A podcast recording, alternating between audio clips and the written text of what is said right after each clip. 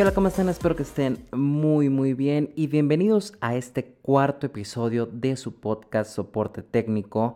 Mi nombre es Alberto Betancourt y les doy la bienvenida nuevamente porque el día de hoy tengo una entrevista, bueno, no entrevista, fue una charla entre amigos, entre colegas, con el buen José TV y el editor del canal por o de cabecera, el buen Sebastián Santiago. Los que han visto los videos en YouTube ya nos conocen, ya nos han visto y demás pero pues eh, también quería traerlos a esta plataforma para que expresaran su opinión y demás. Desgraciadamente el tema de la tecnología en estos días por la cuarentena, por el coronavirus y todo eso, ha estado un poquito lento. ¿Y a qué me refiero? En que no hay tantas noticias como usualmente lo habría. Pero bueno, eso no nos quita la intención de pasar un buen rato, platicar entre amigos y traeros a ustedes con nosotros, los buenos oyentes de este podcast para que entiendan un poquito nuestra relación, nuestras ideas, nuestros pensamientos acerca de las últimas noticias de este, de este tiempo, de estos meses, o de este mes pasado para ser más precisos. Así que, bueno, este episodio es más que nada una charla para que conozcan más puntos de vista, un tipo de conversación o pequeño mini debate, por si lo quieren ver así. Pero bueno, basta de introducciones, los voy a dejar ya con la charla para que la escuchen completita y pues nos vemos en el siguiente episodio, en el número 5, donde ya tendremos más noticias para ustedes e igual más invitados posiblemente. Así que muchas gracias, vamos con la entrevista y no olviden seguirme en Instagram jbv02 y ahí nos andamos viendo. Corre entrevista. Ok, pues bienvenidos ahora sí a los invitados de lujo, el buen José TV, José Ramos, ¿cómo andas? Buenas tardes, buenas tardes, ¿cómo estás? Increíble, increíble. Me gusto. ¿Cómo te trata la, la cuarentena? Pues encerraditos, entre comillas, porque de repente tenemos que salir a la calle, pero aquí andamos. Pero con precaución, con precaución, claro, Claro, a lo que vas. Y también tenemos al poderosísimo eh, Seba Santiago. ¿Cómo andas? Muy bien. Qué gusto estar con ustedes una vez más, Beto Jos. Eso es todo. Ya por fin en cuarentena, pero seguimos activos. Sí, el, el, business no para, ¿no? Entonces hay que seguir haciendo lo que podemos desde nuestras trincheras y aquí andamos. Exactamente. Pero bueno, entonces, eh, pues vamos a empezar de nuevo, ya, bueno, no de nuevo, vamos a empezar ya de fondo con, con, con los temas. Y pues obviamente ya en los últimos dos episodios del podcast que he hecho, hemos hablado de esto, pero también quiero ver su opinión acerca de, pues, el recién anunciado eh, iPhone SE 2020. ¿Qué opinan? A ver, eh, empieza, empieza Hodge. Ah, mira, pues te voy a ser honesto. O sea, mucha gente lo, lo detesta, a mucha gente no le parece. Pero si ponemos los números bajo la, la, bajo la mesa ahora sí, estamos hablando que este teléfono compite directamente con cualquier gama media alta. De hecho. Por considerando el precio. Y el procesador que trae, o sea, yo que estuve probando el, el, iPhone 11 Pro Max hace unos meses, durante un mes, te puedo decir que los, la autonomía de un teléfono Apple es increíble y muchas veces tendemos a tirarle que porque a lo mejor sus equipos cuentan con menos capacidad de memoria RAM, pero la verdad es que es un, o sea, está, está bastante bien. Ahora, yo no soy fan de la, del tamaño de la pantalla, para mí es muy chica la pantalla. Pero definitivamente es una pesadilla para cualquier marca ese teléfono, porque muchas personas van a optar por, ahora sí, el, el, tener la posibilidad de tener un iPhone a un precio, pues casi, casi la mitad de uno regular, pues yo creo que sí va a ser una, una venta bastante fuerte este año para Apple. Claro. ¿Y tú, Sebas, qué opinas? Sí, pues eh, mi, mi, mayor eh, problema con Apple no fue que fueran malos dispositivos, sino que eran dispositivos muy costosos. Y ahorita con este iPhone, eh, estoy de acuerdo bastante con Jos porque es, es un equipo, yo creo que como mencionan, eh, una especie de gama media alta y que es más accesible para muchas personas y te quita muchas preocupaciones. Yo pienso personas que viven, por ejemplo, en la Ciudad de México, que, que tengas que mover en el metro con un celular de 30 mil pesos en el bolsillo. Entonces, es una manera de tener un equipo más asequible que te da acceso a la plataforma y al sistema operativo de Apple y que tiene la parte más importante, que es el procesador A13, que va a hacer que llegue, tenga actualizaciones por mucho tiempo y pues Apple también está intentando proteger su, su imagen de marca de lujo, recortándole bastante cosas como comentan de eh, la pantalla, las cámaras, lo, que ya sabemos, pero a mí se me hace una propuesta muy buena y en efecto eh, le está entrando a competir en un mercado donde Android pensaba que pues los catorrazos eran entre ellos, ¿no? Y ahorita dijo, claro. a ver, chavos, permítanme. Sí, y, yo creo, bueno, ya entrando en mi opinión, eh, la verdad es que el anterior, la, la generación anterior del, del iPhone SE, honestamente para mí sí fue una porquería porque pues era la miniatura de teléfono. Claro. El diseño, pues sí, ¿no? El retro y todo lo que tú quieras muy bonito. Pero el hecho de que tengamos un equipo de Apple que pueda competir en ese rango de precios, en, en el panorama de Android, hace mucho ruido a todas las marcas. Porque muchos dicen, es que es un iPhone muy malo y no sé qué, pero si lo comparas con otros iPhones, pues sí, es muy malo, tal vez. Te están dando más de lo mismo, eh, partes recicladas y todo lo que tú quieras, pero compáralo con un Android que te dé esas capacidades, no, no vas a encontrar otro. Esas cámaras, ese modo retrato, ese eh, desempeño, etcétera, no lo vas a encontrar. Sí, y honestamente eh, creo que es una propuesta muy interesante. Tiene muchos, para, para, los power users y a la gente que nos encanta la tecnología, quizás las especificaciones pues sí están eh, poco atractivas, pero aquí le están intentando llegar al, al, tema del precio. Y por primera vez me estoy, estoy considerando seriamente en, cambiarme de, de plataforma después ¿De, ecosistema? como una década de estar en Android. Digo, podría ser por el precio, podría ser. Como primer, como primer iOS, yo creo que sí, sí vale la pena. Que no sea un iPad, claro, porque pues el iPad es otro mundo. ¿Sí? Yo, siempre pensé que iPad simplemente era iOS, pero en grande, sin llamadas. Ah, pero no, o sea, no es como que en, lo tengas en la palma, en tu bolsillo, perdón, o... Claro, ah, bueno, ok, ok. es, otra, es otra cosa totalmente diferente. Pues veremos, veremos. Sería, este sería un muy, muy momento para que Apple nos, nos patrocine que nos envíe Por favor. unidades de reseña. Este, mira, Sebas, yo te tengo una pregunta. O sea, tú decías que te querías cambiar al, al o sea, que estarías considerando irte al iPhone SE, ¿ok? ¿Sí, no? Sí. ¿Qué, qué teléfono tienes ahorita? Eh, ahorita tengo un Umidigi Power 3. ¿Y qué tal te parece ese tamaño de pantalla? Eh, no está mal. Eh, está muy bien para consumir contenido y todo eso, pero me, sin, sin pena ni gloria, ¿no? Por, más que nada por el tema del formato de las plataformas. Porque aunque tienes una pantalla grande, muchas veces de todas maneras no aprovechas el tamaño de la pantalla en su totalidad, porque el ratio de los videos de, de 16 novenos o incluso a veces contenido en 21 novenos, pues hay espacio muerto en una pantalla que no utilizas. Pero para el uso diario, pues está bien. ¿Y, y qué te parece la batería del UmiDigi Power 3? bueno, nada más, incluso siento que la, la, pantalla de repente está un poco grande y que me fuerza a utilizarlo a dos manos el equipo. Y la batería, pues no tengo nada que, que reprocharle. Le he sacado hasta tres días de uso a esta batería. ¿Y sacrificarías una pantalla tan, tan grande o cómoda para multimedia como dices tú y una batería por un equipo que cuenta con una pantalla eh, híjole, no me acuerdo. Deja tú, la, deja tú la calidad. O sea, porque trae un, un UMI Power 3 tampoco está muy fregona la que digamos. Pero en cuanto a tamaño, es sumamente más pequeño y la, la batería te va a estar rindiendo.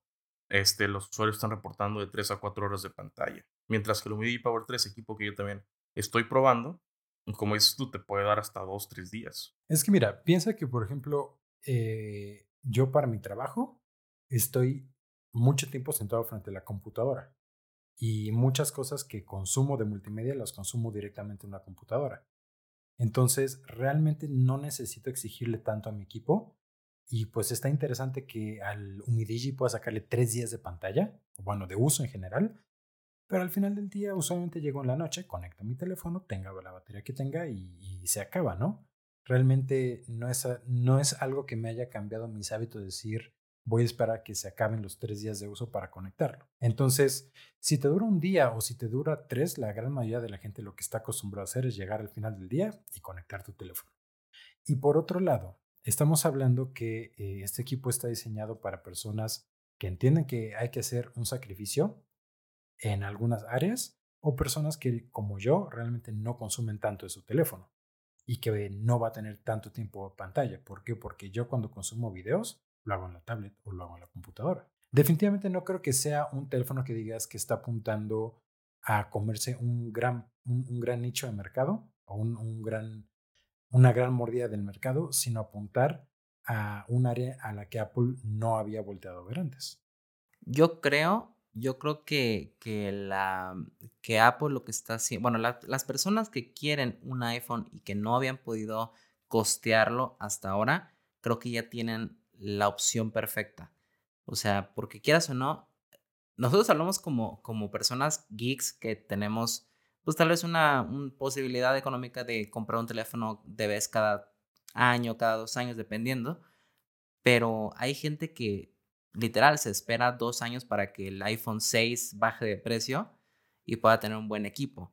Entonces, que Apple ahora sí te esté dando un equipo eh, pues no con el mejor diseño, ni con la mejor pantalla, ni con nada, pero con el mejor procesador que tienen hasta la fecha, con la cámara bastante buena, un diseño mm, X, por ese precio, creo que la gente sí dice, mm, pues sí, prefiero ahorrarle un poquito más y comprarme ese a comprarme el iPhone 8 del año pasado o el iPhone 7 incluso, ¿no? Ok. Ese es mi punto de vista. Ok, ok. Claro, pero digo, no está dirigido a las a, la mayoría de las personas que estamos ya acostumbrados a comprar teléfonos, pues no. Honestamente yo no me lo compraría. Yo siento que además eh, Apple en ese aspecto eh, lo hizo también de una forma inteligente porque si hubiera metido especificaciones más altas, mucha gente no lo compraría porque tendría más sentido ah, guardar un poco más de dinero e invertir por una de las versiones estándar de un iPhone. Claro, Entonces yo el 11 o el XR que realmente intentaron reducirle las mayores especificaciones para justificar el mercado al que está apuntado y no competir con sus otros productos. Claro. Te, te, veo pensativo. Sí, como, como que Jos no, no termina de comprárselo. lo que pasa es que lo, lo que voy a decir está posiblemente mal en muchos aspectos. Probablemente sí. Este, pero pues bueno, o sea que ustedes me conocen, la gente me conoce. Y Estamos en confianza. Ya estuve callado mucho tiempo mm, mm, eh, durante este podcast. Mira, para mí, El, el, el, iPhone definitivamente representa una gran manera de, este, es que, ah, es que hay tantas, es que no lo, yo no puedo, o sea, para mí el iPhone siempre ha sido una, un, un equipo increíble cuando hablamos de fotografía, rendimiento y autonomía. Sin embargo, creo yo, y creo que ustedes van a estar de acuerdo, que se ha utilizado como un símbolo de estatus, un símbolo de poder, un símbolo de eh, posibilidad económica. Desde aquellos magnates o, simplemente personas de, alto nivel económico que pueden ir y costearse un iPhone cada año, cada que salga, rompe la pantalla, le compran otra pantalla o hasta compran otro por, por completo, hasta aquellos usuarios que deciden hacer la jugada tan inteligente de comprarse un iPhone en Coppel por 36 meses y que cuando suben fotos de ellos en el espejo utilizando el teléfono, pues se ve el techo laminado y los, la, las paredes de ladrillo. Y, y, suena mal, suena mal. Pero desafortunadamente es, es, hay mucha gente que quiere, que quiere aparentarlo para sentirse acá. Eh, entonces, eh, yo siento que el estatus de Apple baja al sacar un equipo tan accesible al mercado. O sea, yo viéndolo desde una perspectiva de, de mercadotec, y pues mucha gente lo estuvo catalogando como el iPhone de pobres. Y pues de pobres no tiene nada porque 10 mil pesos, pues nadie te lo está regalando, ¿sabes? Pero este, yo simplemente yo siento que, que fue una, una, una jugada muy arriesgada por parte de Apple. Y si están haciendo esa jugada, me, me preocupa el por qué. Yo no creo que lo estén haciendo para explorar nuevos nichos. Por supuesto que no. Yo siento que están un poco bajos en ventas. No. Sí. Y, y la misma competencia de, de, que la gente ahorita está este, buscando algo, ahora sí, el, el low cost y el value for money, la, la relación calidad-precio es más popular que nunca hoy en día. La gente está esforzándose bastante para, para gastar lo menos posible en tecnología y que ese menos sea lo mejor al mismo tiempo posible. Bueno, pero es que considera también el hecho de que, mm, como dicen, nada es para siempre. Hubo un momento en que tener un auto era símbolo de estatus, que no cualquiera tenía un auto. Y hoy en día es una tecnología relativamente común, relativamente asequible y hay para todos los precios.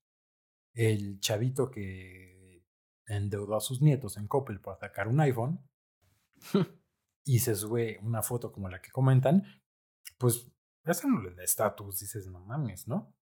es una mala decisión financiera, eso es lo que es. El que, ahora sí que, eh, no me acuerdo qué persona, este, el papá de los Lannister en el Juego de Tronos decía, si tienes que decir que eres el rey, no eres el rey. Entonces, quien tiene estatus, tiene estatus. O sea, tener un iPhone no te lo da. Que está asociado con cierto tipo de personas, pues, o cierto estatus, pues sí, sí te, sí te lo compro. O sea, Apple se maneja como una marca lujosa. Pero al final del día, mm, el mercado y las inversiones que está haciendo Apple, como todo el campus de desarrollo que construyó y todo eso, eh, tienen que justificarlo de alguna manera sacando nuevos productos. Y yo creo que para ellos es más rentable apuntar a un iPhone más económico que intentar hacer un nuevo iPod o un nuevo iTouch o algo así. Ok, me, me, me gusta bastante tu, tu argumento y definitivamente creo que tienes toda la razón. O sea, es algo que se sabe, ¿no? La gente que, que tiene poder, que tiene dinero, no tiene que estar gastando en, en ropas y, y marcas para mostrarlo. O sea, tiene tanto dinero que no le importa. Sí. No, digo, yo creo que también estoy de acuerdo contigo en que creo que Apple no tanto lo está haciendo por el nicho, sino porque tal vez han estado sacando productos demasiado caros esta, este último año. Las rueditas, ¿no? ajá, la Mac Pro, el iMac Pro, el iPad Pro, todos los Pro del mundo pues, están arriba de 25 mil pesos. Entonces, una, una, Mac, una Mac Pro, pues te sale casi en lo de un carro. O sea, haciéndola a tope de specs, fácil los 300 mil pesos o más. No más, casi el, casi el millón de pesos. Sus monitores y bases de diseñador. Ajá, es como que, ¿what? Entonces yo creo que eh, todo ese dinero que se le está yendo por ahí, es como que mm, tengo que hacer algo para, para vender más. Sí, porque al final del día hay mucho dinero en, en investigación. En esas cosas que... Pues, las roditas. la tecnología de las rueditas, por Dios. Sí, y por Oye, es que esas ruedas, o sea, la suspensión que las ruedas le están dando a la Mac Pro. Oye, o sea, no es como que puedes ir a Home trae esas, ¿eh? No, no, no, mm. no. Pero no sé, yo siento que es un, Ahorita las marcas están intentando redefinirse, buscar sus mercados, competir en otras áreas, porque en contraposición tenemos también el, el Motorola Edge que hizo pues mucho. ¡Ay! ¡Qué suave transición! que, que ese fue un, un low flex, como dirías tú, ¿no? Eh, un low flex. Pues no, pero está muy interesante, ¿no? Porque Motorola pasó de, de, hacer gamas medias, medias bajas a querer competir en, en, el mundo de los flagships.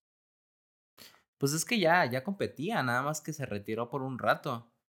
O sea, yo recuerdo el, el Motorola X, era un muy buen teléfono. Pues es que eso fue antes que, que, Lenovo lo comprara. Sí, antes de que Lenovo lo comprara y todo lo bueno de Motorola era mira, todo eso. Yo te yo tengo múltiples dichos en esta vida. Uno de ellos, todo lo bueno pasa después de la una de la mañana y otro de ellos, Motorola era mejor antes que Lenovo lo comprara. O sea, el X Force, el Z2 Force, el... los Droids en su principio. No, o sea, deja tú eso, o sea, estaba platicando con Carlos Bazán el otro día. Este, y pues sí, o sea, él me dice, ¿sabes qué? Pues sí, muy bonito el motor y todo, pero ¿dónde está la innovación? Y me puso a pensar porque yo dije, ok, sí, lo que el Edge y el Edge Plus me da, me lo puede dar otra marca. Tal vez a un precio similar, más, menos. Pero cuando estás gastando ya, estás gastando 20 mil pesos, pues ya va a sonar muy mamoncito, pero pues que son mil pesos más, dos mil pesos más, ¿sabes? Claro. Ya, ya, ya no es una cantidad muy, muy diferente considerando la, la cantidad principal. entonces, anteriormente estamos de acuerdo que Motorola estaba innovando en sus gamas altas con la posibilidad de meterle módulos a sus equipos. O sea, cuando Motorola saca la familia Z Play y saca el Z Play, el Z2 Force, Z Play 2, le está dando una oportunidad única al usuario, algo que todas las marcas habían querido hacer, bueno, no todas, pero una gran cantidad de marcas habían querido hacer, que eran, pues ahora sí que módulos para teléfonos, y Motorola lo logró hacer y le dio esa posibilidad a los usuarios. ¿Fracasó por completo? Sí, fracasó por completo porque la gente no compraba los bots, estaban muy caros. Pero innovó y eso nadie se lo quita. Ahorita que innovó en el Edge Plus. Sí, no, yo. ¿Batería tal vez? No. Mira, eh, hace rato en la mañana, de hecho, estaba viendo que eh, MK, eh, Marcus Brownlee y este Michael Fisher ya habían sacado sus este, reviews, Su reseña. unidades de prueba y todo eso. Y pues no, como bien comentas, no hay innovación. Realmente, pues están compitiendo en el, en el rango de los eh, flagships porque tienen las especificaciones y el precio. Pero pues trae la capa de personalización de Motorola de los gestos de pues toda la vida, que es algo que me gusta mucho y qué bueno que se mantenga. Pero no están aportando nada al mercado que digas, estamos usando esas especificaciones de gama alta que todo el mundo usa para hacer esto con nuestro equipo que nos diferencia. Y pues sí, simplemente son números en el papel, en las especificaciones y en el precio. Sí, mira, yo creo que, eh, como dicen, Motorola eh, ya entró al mundo de los flagships y está bien, o sea, ya hacía falta que, que entraran al juego de nuevo, pero creo que el Edge, a pesar de ser un buen equipo, solamente fue un equipo como para ponerse al corriente. Como decir, ay, les debo todo esto, tomen, ahí está. Ahora, lo interesante va a ser ver qué viene después. O sea, el Edge Plus 2 o como le vayan a llamar a su teléfono, ya es donde va a empezar como que la carrera en serio, ¿no? De que a ver, ¿qué te va a diferenciar? Ahorita nos estás dando como que lo básico que nos debías desde hace bastantes años, pero pues de aquí en adelante, ¿qué va a haber? Aparte, es, es algo bastante obvio, o sea, ley número uno de, de mercadotecnia, vas a sacar un producto, ¿cuál es tu diferenciador? Güey, o sea, todavía no me gradúo, o sea, voy en cuarto semestre y yo sé eso, qué fregados. O sea, yo a, a, veces puedo pensar, o sea, ¿quién toma esa decisión de, ok, ponle el procesador más nuevo, chinga batería, la, que la pantalla, ¿ves la pantalla del Mate 30 Pro? Bueno, igualita, nada más que vamos a tener otra relación, este, pantalla, eh, no te pases de verga con la cámara, no puede estar así de buena, bájale un poquito la cámara y así, sácalo, sácalo. A mí me gustó el Motorola y cuando hice mis primeras impresiones definitivamente pues, estaba feliz porque Motorola se adentra nuevamente a la, a la familia de un, de ahora sí de un buque insignia, de, tener un gama alta en su portafolio, pero no trae nada nuevo al mercado. A lo mejor la bocina, quiero creer que la bocina, la multimedia puede ser algo muy cómodo, pero, pero bueno, Sebas, ¿qué, qué, qué piensas tú? Sí, como comentas, eh, ya algo que vi que los dos señalaron en su momento en el lanzamiento fue el tema que se habían asociado con esta empresa de Waves. De audio, Waves. Y en las reseñas que vi ya con las unidades físicas, eh, nadie, bueno, eh, Michael Fisher en, particular sí comenta que los altavoces suenan muy ruidosos y muy, este, muy limpio el sonido, muy bien ahí y que probablemente sean los mejores altavoces del año. Pero pues fuera de eso no hay nada que, que digas, pues este teléfono me, me, diferencia de otras cosas. Y hoy en día no creo que el, el audio sea un factor diferencial o que, o que tenga suficiente peso como para que compres un equipo. Porque mm, alguna vez, hace unos meses, eh, este, en Bonus TV comentaban que eh, muchas aplicaciones, tú puedes tener un DAC muy bueno en, tu celular de audio, pero obviamente como la gente escucha música en la calle y todo eso y te consume datos, te envían música muy comprimida que no tiene calidad. Entonces puedes tener unas super bocinas y pues tu archivo de música no, no le saca provecho ese hardware. Entonces no entiendo para qué eh, clavarte en algo que la gente pues también no le está dando mucho valor en el mercado actualmente. Yo creo que la, la digamos que la ventaja competitiva para Motorola en Estados Unidos ya no, pero creo que si se ponen las pilas y hacen una estrategia parecida a lo que hizo Honor con el Honor 20 de bajar el precio a algo más competitivo que la competencia, ahí sí van a poder tener muchas posibilidades de romperla en el mercado mexicano, pero pues lo dudo, la verdad lo dudo. Pero sería como que su único diferenciador, tener todo eso, la pantalla, el diseño, el sonido, la cámara y demás, por un precio bastante asequible. Pero pues ya veremos el precio oficial aquí en, el país. Y, y, fíjate que quién sabe cuánto saben a tardar, porque mira, si algo he aprendido es que Verizon y Motorola son como pan y mantequilla, o sea, van, siempre van pegaditos de la mano a todos lados. Y varias veces Motorola ha hecho varias exclusivas a Verizon.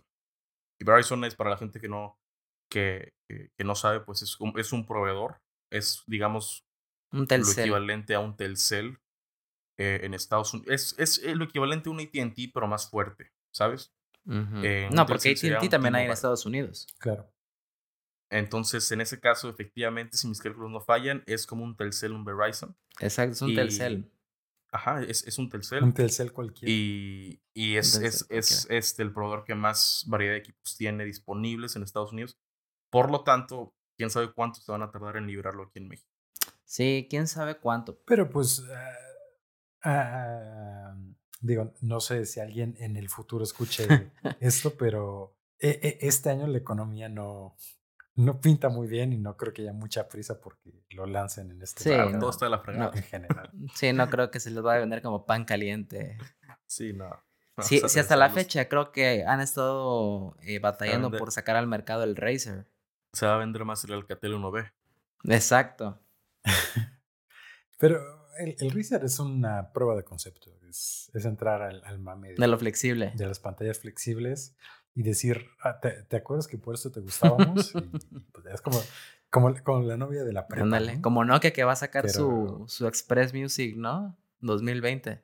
Por ahí va más o menos. Entonces, pero pues sí, esperamos que, que, que en una segunda generación traigan más innovación y que no nos lleguen a costos tan elevados. Sí, digo, yo creo que ahorita eh, la, la, la tarea de Motorola fue llegar al nivel de los, de los flagships actuales para poder entrar al mercado. Ya el próximo año que saquen la, siguiente generación, ya va a ser ahora sí de que, a ver, ¿qué te va a diferenciar? ¿Qué ofreces tú que no me pueda dar Samsung, que no me pueda dar Apple, que no me pueda dar Xiaomi, no me pueda dar eh, OnePlus? Que, hablando de OnePlus, ¿qué opinan del 8 y 8 Pro? Bueno, pues antes el OnePlus 8, ma- más bien antes OnePlus era la mamadota. Y ahorita pues ya se le subió, este, ya se le subió y ya, ya no trae esos precios tan competitivos que estábamos acostumbrados y nos llena de, ahora sí que, funciones muy perras que compiten contra los, nuevamente, book insignia de cualquier otra marca, pero siguen siendo innecesarias y al ser innecesarias pues estamos pagando por ellas cuando antes no pagábamos por ellas y nos llevábamos un equipo con cámara brutal, pantalla y rendimiento y un diseño poca madre, ¿no? Sí, pero em, eh, hace como, bueno, yo hace como medio año vi un, una especie de ensayo de un canal que se llama Tech Altar, donde dicen que pues también el mercado de los teléfonos celulares pues ya es un mercado muy maduro. Y pues sí, realmente, independientemente de, de lo sencillo que sea sentarnos aquí y decir que no están innovando, es que pues ya también no hay tanto que innovar, ¿no? No, no hay tanto a- no hay tanta cancha para buscar innovaciones en el hardware y la forma en la que las empresas pueden diferenciarse unas de las otras a través del software. Y es lo que están intentando empujar. Pero A ver, para que no se me vaya la idea. Tú me estás diciendo que ya llegamos como un punto máximo de evolución en los smartphones y yo estoy de acuerdo contigo, realmente ya no hay mucho campo de donde cortar o mucha tela de donde cortar ah, sin antes, o sea, sin tener que irnos a lo flexible o a las gimmicks más pros, ¿no? Pero recuerdo muy bien hace bastantes años, como unos, yo creo unos 5 o 6 años, que la novedad era que las funciones de todo equipo gama alta a los 2, 3 años ya estaban llegando a los gamas medias, medias premium, por un precio más económico. Entonces yo creo que el mercado o la visión que perdió OnePlus es seguir siendo esa marca que te está dando un diseño y una pantalla y batería y procesador todo de un gama alta a un precio más económico. Entonces, yo creo que pudieron haber recortado ciertos eh, campos por ahí para seguir manteniendo un precio más competitivo, porque ahorita estamos pagando lo de un gama alta de Samsung o un gama alta de iPhone. Y honestamente, por la, por la pura cámara, yo creo que me seguiré yendo por un Samsung, un Huawei o un iPhone. Deja tú eso, el, el legado de la marca. O sea, ¿qué, Ujú. ¿quién te va a dar mejor servicio al cliente? ¿Huawei o OnePlus? Pues Huawei. ¿Sebas?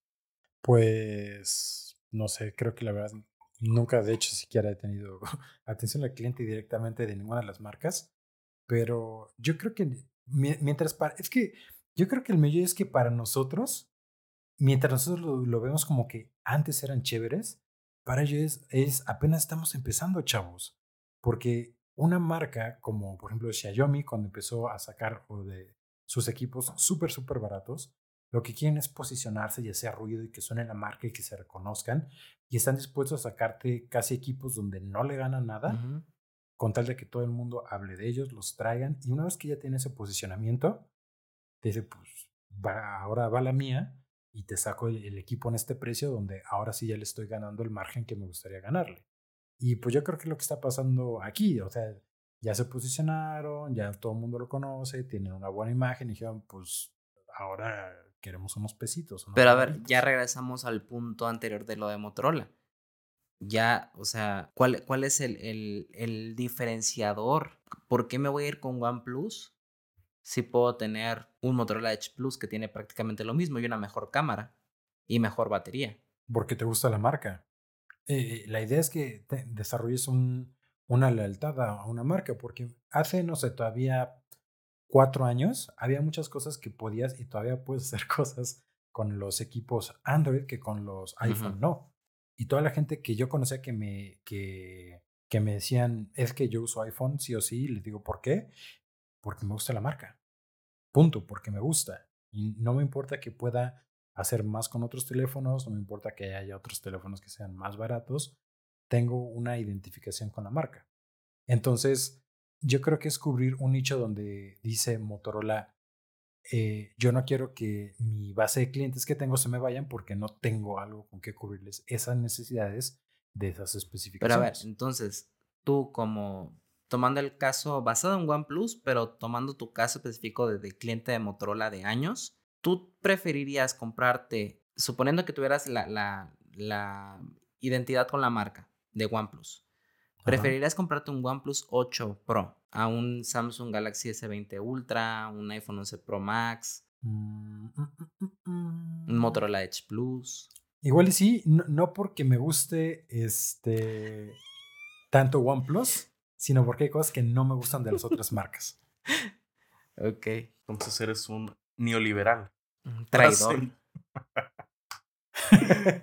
pues es que mira, por ejemplo, que suenen las campanas, las campanas de, de, Game of Thrones. Shame. Shame. Sí, no, mi, trabajo aquí es llevarle las contras. es, pero es bueno eso. El, el, el, Motorola, el, el, Motorola también, por lo que vi de las hojas, de la hoja de especificación que sacaron todo, eso, dije. Eh". Creo que lo único que le faltó a Motorola fue hacerlo a prueba de agua. Mm, fue lo único. Por, eh, el, S, el S es a prueba de agua. Pero IP67, no 68. O sea, sí, pero, pero, pero esa, nomás la puntita, pues. Por eso a, este tono ni la puntita. No, pues no. Se pandea luego, luego. Entonces, pues son esa clase de cosas que digo, pues no, o sea, ¿por, ¿por qué apoyaría a, estas marcas con estos productos nuevos que están sacando? Que pues... Oigan, y hablando, hablando de marcas que se están haciendo neoliberales y, y avariciosas, ¿Qué opinan de los nuevos dispositivos de Xiaomi y sus precios más normales, por así decirlo? ¿Qué equipo de Xiaomi? El Mi Note 10. Mira, yo me quedé en el Redmi Note 7, bro. No, no, no. y te sobra. El problema es que ya se está perdiendo toda la esencia de, de un equipo. O sea, ya se emocionaron de más, ¿no? ¿Es el nuevo OnePlus? Es el nuevo Samsung, tal vez. Mm. No, espérate. Sí. Es que la verdad, ya el Note 10 equipos a lo estúpido. salió casi que en unos 15. Sí, aproximadamente. Aprox. Como de Pero que, el, mm". el, problema es que este Xiaomi iba a sacar el Redmi Note 8, Redmi Note 8 Pro, Redmi eh, Mi 9T, Mi 9T Pro. Y la diferencia va a ser mínima entre cada equipo. Entonces saca cuatro equipos en un mes. dices, pues espérame. No, más bien, saca dos equipos en un mes y luego el siguiente mes saca otros dos. Sí, es una saturación y sin una diferenciación clara de sus productos. Exacto. Sí, y, también. Pues eh, ahí tienes la respuesta. A nadie le está interesando que vaya a sacar o que siga bombeando cuatro celulares, seis celulares nuevos por trimestre, cuatrimestre. Pero pues, o sea, la esencia es esa de que ya al momento de, bueno, hasta ahorita no, no sé de alguna otra marca que esté como que llegando a cubrir ese nicho de, de, de, de flagship killer o de valor por tu dinero, más que Realme, pero pues no está oficialmente en México. Te presento a ZTE. Te presento al Alcatel 1B. Hagan sus apuestas. Tenemos que- Android 10 Go, pero es Android 10. Oye, pero a, a- mí me llama mucho la atención que estén llegando equipos eh, con Android Go a México, porque yo había yo tenía entendido que es un sistema operativo que se había sacado para celulares en India por el, el- Sí, para.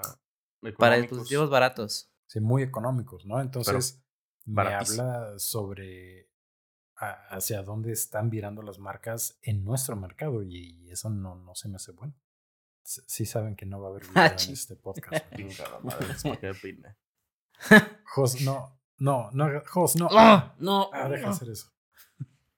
no, so- sobre el teclado no, sobre el teclado no. Ah, maldita sea. La cámara, límpiala. No, el micrófono. Ahí no se conecta. Ah. Vamos a ver si alguien dejó alguna pregunta interesante. ¿Qué opinan de la nueva gama eh, Power de Motorola? Power y Power Lite. Del 8 Power. ¿Qué? ¿Sacaron más? ¿El, el Moto G8 Power y Power Lite? No, el light no me lo sabía. ¿Qué pasó? Mira, si yo que soy José HTV no sabía, es- algo están haciendo mal con la mercadotecnia. No me llegó. Posiblemente. O, o chance no abrí el correo, pero. Yo creo ¿estás que eso fue.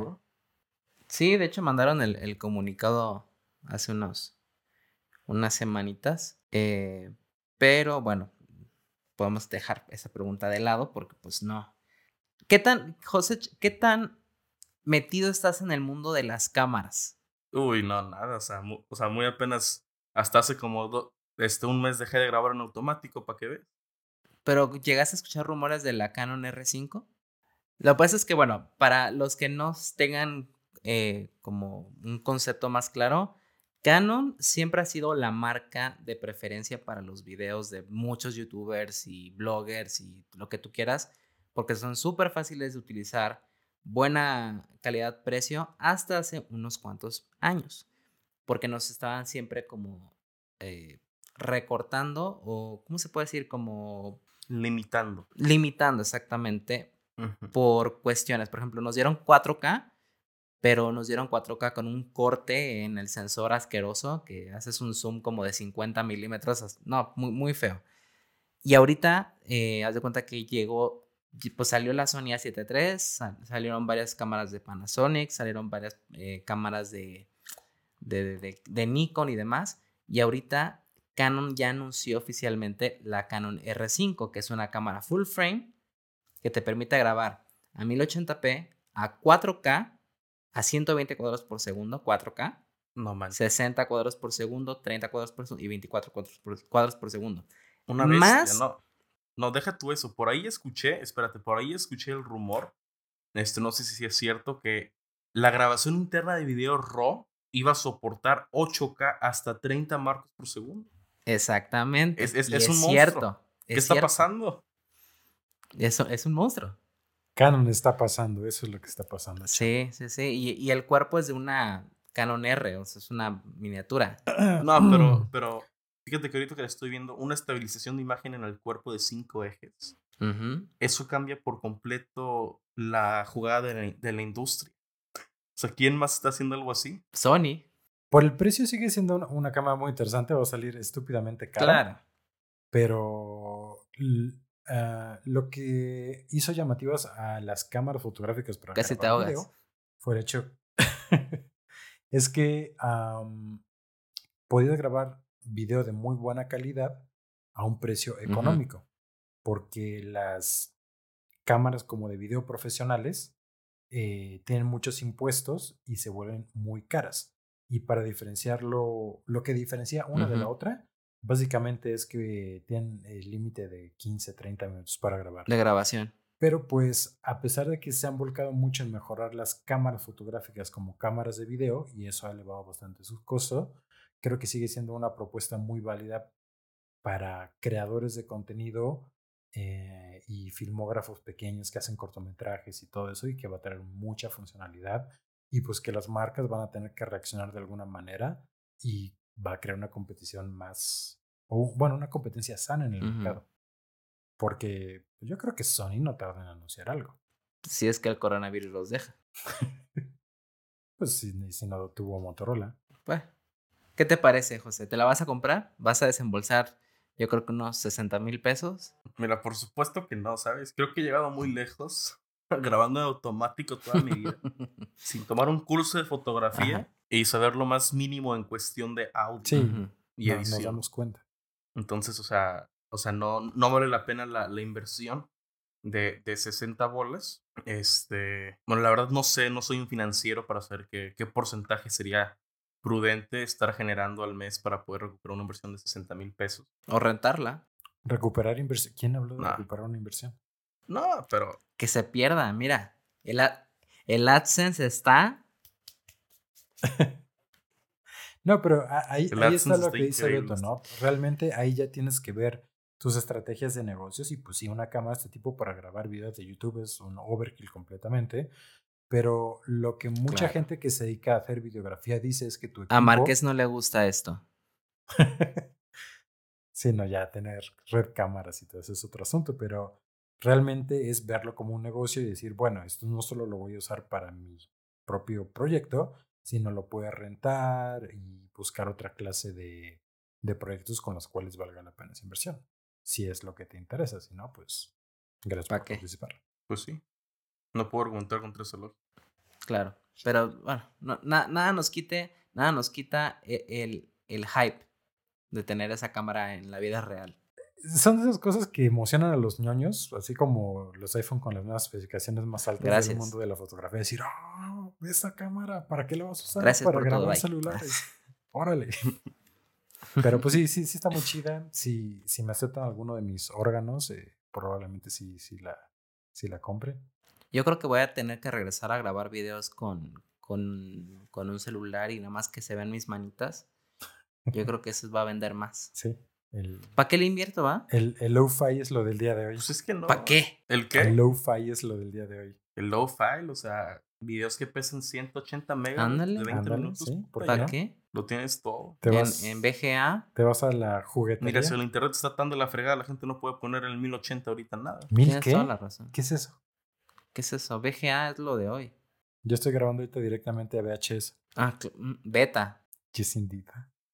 yo, yo no estoy grabando, yo puro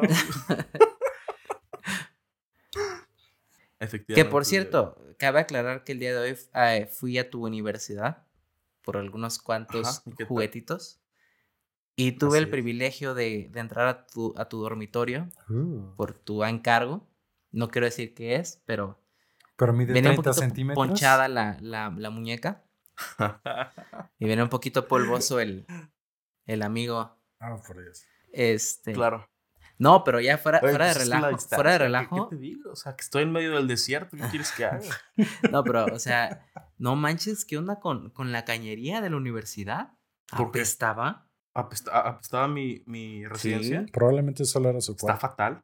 No, no, no, no, no. Te prometo no, es en general. Que es, está mal, está pésimo. Ah, hay, hay alguien muerto, en verdad. ¿Algún albañil? No, es que es así. Y no, y, y, lo peor de todo es que ese problema de la cañería llega de la nada. O sea, son las 3 de la mañana y empieza a oler espantoso el cuarto. Y ni que le eches Glade porque el olor ahí está. Nunca nos dijiste qué le pasó a Mega. Quizás por eso, quizás no lo enterraste bien. no se puede.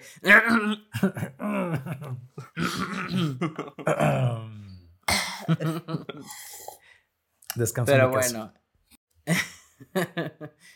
pues creo que esos fueron unos cuantos temas y una discusión bastante agradable de lo que está pasando en la tecnología el día de hoy. Ojalá ya nos podamos eh, ver, juntar para hacer esto en vivo y tener pues más temas de conversación, porque pues ahorita desde el confinamiento de nuestras casas no es nada divertido. Este, si quieren dejar sus redes sociales, canal, Instagram, lo que sea, para que lo sigan, es el momento de hacer su, su plug. Shameless plug. No, pues yo soy, Shameless. yo soy José TV. Creo que la mayoría de ustedes me podrán ubicar, pero para los que no, búsquenme como José TV en cualquier red social. Capaz se enamoran. Capaz dicen amor. Capaz. Cuidado. Sebas, yo creo que ya es el momento que Sebas también se haga un medio de tecnología y nos lo llevamos a todos los eventos. Sí, yo creo que sí. Pues pueden, a mí pueden encontrarme en Facebook de momento nada más, como Studio 7. Eh, por ahí voy a dejar eh, el link en algún lado, no sé en dónde, pero por ahí va a aparecer. Por ahí va a estar. Y, y si Por ahí no, va a estar. Es audio, pero pues por ahí va a estar. En la, en la Sí, descripción pues, del podcast. o Ah, tal vez, en- sí. en esco- escondido en los videos de Jos, voy a ver dónde lo meto sin permiso. O, o simplemente no va a aparecer. Pues ya. Simplemente nada más búsquenlo ahí como Estudio 7 y ya. Digo, no es porque ya te hayan visto en otros videos, ¿verdad? Pero para la gente que es nueva en todo esto con el podcast, Por ahí andamos. Pues muchas gracias por tenerme Pues sí. de invitado, chavos. Me dio mucho gusto platicar con ustedes. El gusto es mío, ya saben, para cualquier cosa que andamos. Y se, se aprecia bastante la confianza. Así que bueno, pues esto fue la cuarta emisión del podcast de soporte técnico. Muchas gracias por estar con nosotros, muchas gracias por seguir escuchando. Eh, yo sé que en esta ocasión tal vez los temas no fueron tan dinámicos, fueron tal vez algo reciclados, pero fue más que nada una conversación de más personas con diferentes puntos de vista para pues temas relevantes de, de la actualidad y que también eh, no fuera nada más como algo céntrico eh, rodeando sobre mí, sino que tengamos más voces integradas a este eh, pues, medio. Y espero más adelante también tener otros invitados importantes, interesantes para ver su punto de vista sobre la tecnología, sobre noticias del mundo, etc. Y pues sí, los dejo. Una vez más, mi Instagram está JABV02. Ahí me pueden seguir mandar mensajes, fotos, audios, lo que quieran. Vamos a estar en contacto. Y pues muchas gracias por escucharlo. Cuarto episodio en los libros y nos vemos en el siguiente. Bye.